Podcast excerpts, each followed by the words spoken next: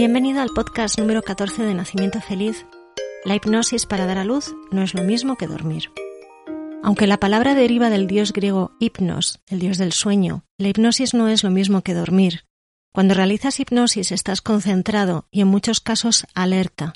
Te das cuenta de todo lo que te rodea, eres más sensible a los estímulos, te encuentras en un estado de hipersensibilidad donde todos tus sentidos están más despiertos. Te centras en las palabras de la hipnoterapeuta que dan las instrucciones que debes seguir y todo lo demás parece difuminarse.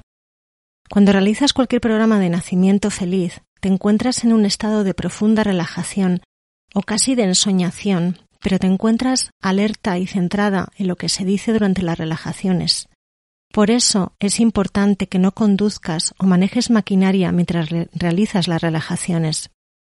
Cuando te encuentras en un estado de profunda relajación, Normalmente no quieres dormir, no quieres que tu mente se pierda esa sensación tan placentera que produce el dejarse ir. Pero si eso sucede, no debes preocuparte, porque existe una ventana entre el estar despierta y justo antes de dormir profundamente, donde todavía es efectiva y mucho la relajación.